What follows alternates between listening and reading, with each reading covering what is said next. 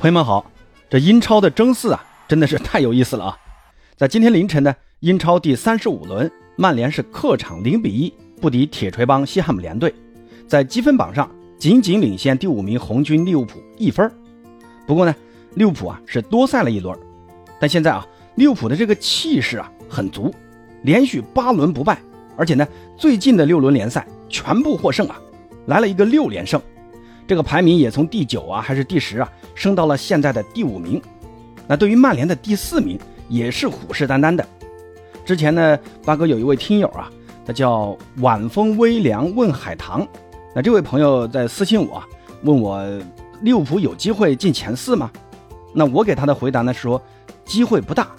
那今天曼联输了，那这也导致双方现在只有一分的分差，在联赛还只剩下最后三轮的情况下。那毫无疑问，这英超的争四的悬念又起来了。另外呢，就是之前八哥的这个节目评论区里面有一位听友想让我来前瞻一下这周的欧冠半决赛，因为这个周末我家里有点事啊，也没怎么看比赛，所以上周末的五大联赛呢我就不聊了啊。那今天这期节目呢，就英超争四和欧冠半决赛前瞻那这两个话题来聊一聊八哥的一点简单的看法。先来说一说英超争四啊。你看这一轮第三名的纽卡和第四名的曼联全都输球了，这也或多或少啊给了身后的追兵一点喘气的机会。最大的威胁自然就是红军利物浦。利物浦现在多赛一场，比纽卡少三分，比曼联是少两分。那接下来利物浦的三个对手分别是莱斯特城、阿斯顿维拉，还有就是最后一轮收官战打已经百分之九十降级的南安普顿。那这三个对手可能也就维拉那一场不太好打，但是那一场利物浦毕竟是主场打维拉啊。另外呢，利物浦的实力也占优，而且利物浦现在面对这种中下游球队得分的能力啊非常的强，锋线的组合现在配合的也是越来越默契，所以接下来这三轮联赛，利物浦拿下三连胜的可能性呢还是很大的。那咱们按最好的来算啊，那这样的话，利物浦的最终积分呢有很大概率会是。七十一分，那咱们先记住这个分数啊。我们再来看看纽卡，纽卡现在是积六十五分。接下来呢四场比赛的对手分别是利兹联、布莱顿、莱斯特城。那最后一轮是打切尔西。这里面呢，利兹联和莱斯特城那都是保级队，而布莱顿队这个赛季啊猛得很啊，他们也很有可能想冲击一下欧联资格。而切尔西这一轮终于是获胜了，但你要说状态是不是好起来了，这个很难说啊。现在兰帕德作为看守教练，估计啊也是在为下一任教练在练兵，包括考核球员能力，以便给俱乐部在下窗做球员买卖的决策的时候一个参考。因为现在切尔西的一线队在下赛季啊将会极其的臃肿，必须要处理掉一批球员，所以这几轮切尔西啊有很大可能会大幅的轮换。那这样我估计也很难给纽卡制造什么威胁。那咱们假设啊。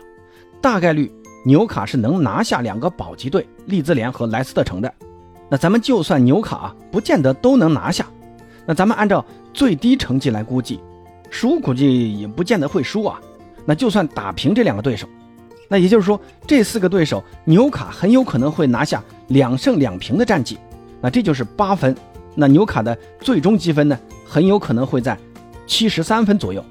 那这个分数啊。其实已经超过了利物浦的七十一分了，那也就是说纽卡的前四是大概率事件。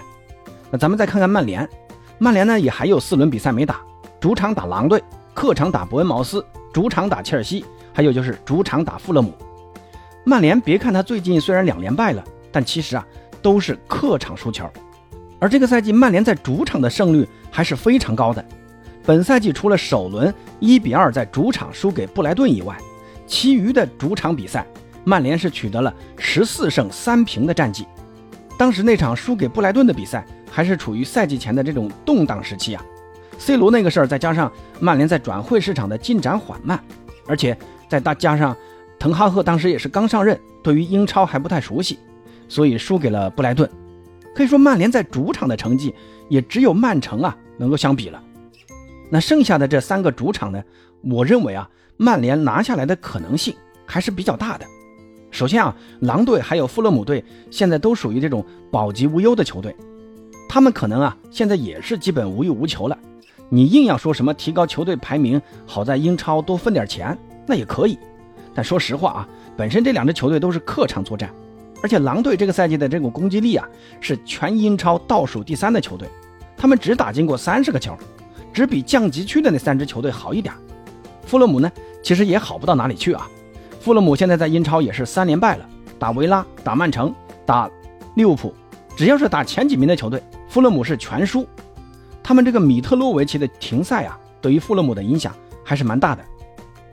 所以呢，这两场比赛曼联大概率啊还是能拿下的。剩下呢就是主场打切尔西和客场打伯恩茅斯这两场比赛，我个人还是很看好曼联能拿下其中的一个对手的。那可能啊是主场打切尔西这场比赛曼联能赢的，那也可能是客场打伯恩茅斯那场。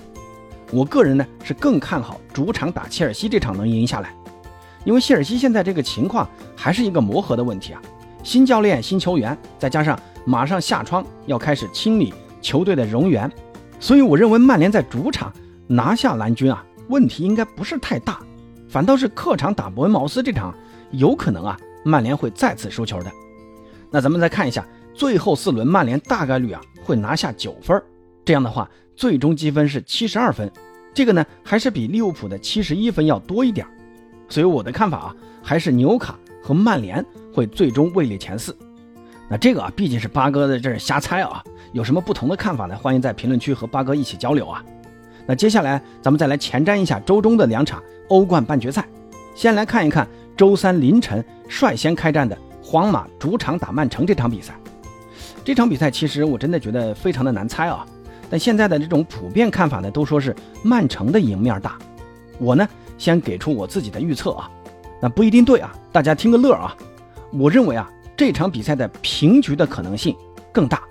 那为什么这么说呢？因为现在皇马刚刚拿下国王杯，这个气势啊非常的足，锋线三叉戟的这个状态特别的好。本泽马、维尼修斯还有罗德里戈，这最近几场比赛是接连进球啊！尤其是以往的相对弱侧右侧的罗德里戈，近期啊更是状态爆棚。刚刚呢，在西班牙国王杯决赛啊，正是他的梅开二度，帮助皇马时隔九年再度拿下国王杯的冠军。以前啊，皇马的这个进攻有点过于侧重左路的维尼修斯，而弱侧的右路进攻呢，基本都是为左侧打掩护的，真正的。进攻终结呢，都是从左路或者中路来实现的。那这种进攻方式对于防守的一方来说，其实反倒是给了一个侧重点。但现在呢，文尼修斯在逐渐发挥他的助攻能力，吸引对手防线的注意力，给右侧来创造机会。那这种转变呢，在最近几场比赛特别明显啊。现在安切洛蒂把罗德里戈的这种进攻属性啊，是完全的发挥出来了，基本是做到了两翼齐飞。而曼城这边呢？防线大将左中卫阿克在上周末的联赛中受伤了，那听赛后的介绍，好像是小腿肌肉拉伤啊，能不能出战这场比赛很难说。要知道啊，阿克现在在曼城的这个三中卫体系里面非常关键啊。阿克的这个跑动能力还有他的覆盖面都非常的广，而跟阿克对位的正是近来状态火热的罗德里戈，所以曼城这边如果阿克不能上的话，那么瓜迪奥拉很有可能会把阿坎吉从右边挪到左边来，然后右边呢还是上凯尔沃克来限制维尼修斯。中路嘛，可能会在拉波尔特还有鲁本迪亚斯之间来选择。而阿坎吉能否限制住罗德里戈，我呢是持怀疑态度的。更何况鲁本迪亚斯在上赛季和皇马的半决赛中那是犯过大错的啊，正是他当时啊在补时阶段对本泽马的犯规。给了皇马一个点球，造成最后的伯纳乌惊天逆转。那这也能一定程度上说明鲁本迪亚斯在中路防守本泽马还是缺少足够把握的。所以曼城的这条防线啊，可能打其他球队很稳固，但面对更加成熟的皇马的三叉戟，我认为啊还是有不少隐患的。当然了，这两个后腰斯通斯这场肯定要频繁回撤到后场防守，罗德里呢也必须要尽可能的。照顾左侧防守，那皇马的进攻很强，曼城的进攻也不弱啊，甚至是有过之而无不及。哈兰德就不用说了，首个英超赛季就是进球啊，破了一大堆记录。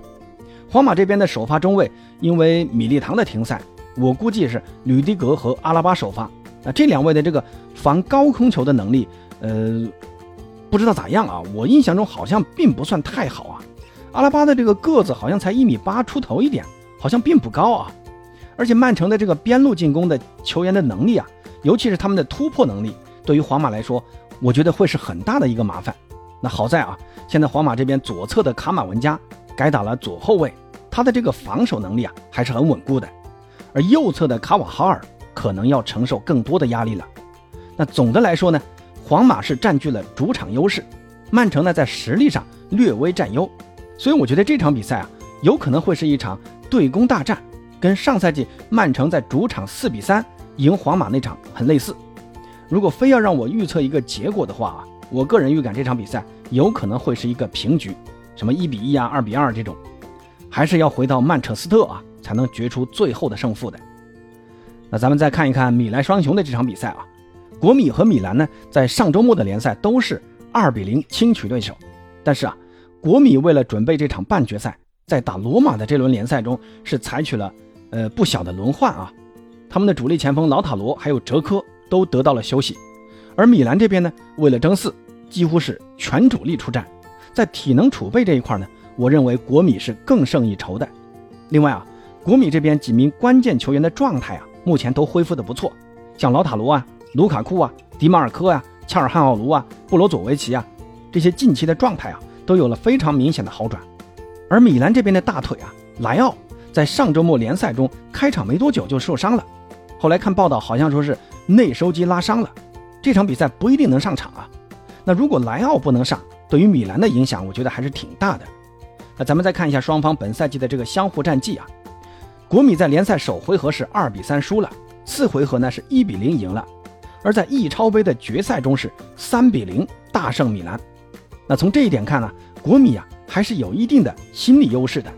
那这两项对比呢，我认为啊，国米的优势可能稍微大一点。那欧冠半决赛的这个前瞻啊，就先说这么多啊。那最后呢，还是要来祝贺一下我们的梅西梅球王。今天上午呢，劳伦斯官网公布了梅西将获得2023年劳伦斯最佳男运动员奖。劳伦斯最佳男运动员奖一般呢都是奖励给那些单人运动的运动员的。比如说像网球啊、田径啊这些项目，集体运动的运动员啊，一般是很难在这样的奖项中拿奖的。那这个也能看出梅西的厉害之处了啊！而且这还不是梅西第一次拿劳伦斯奖，这已经是第二次了。那一名集体运动员的球员能两次拿下劳伦斯奖，可以说是前无古人呐。至于有没有后来者呢，就很难说了。我估计是后无来者了。这个只能说梅西实在是太牛了。那好了，呃，今天就先聊这么多吧。有什么不同意见，欢迎在评论区告诉凡哥。咱们下期再见。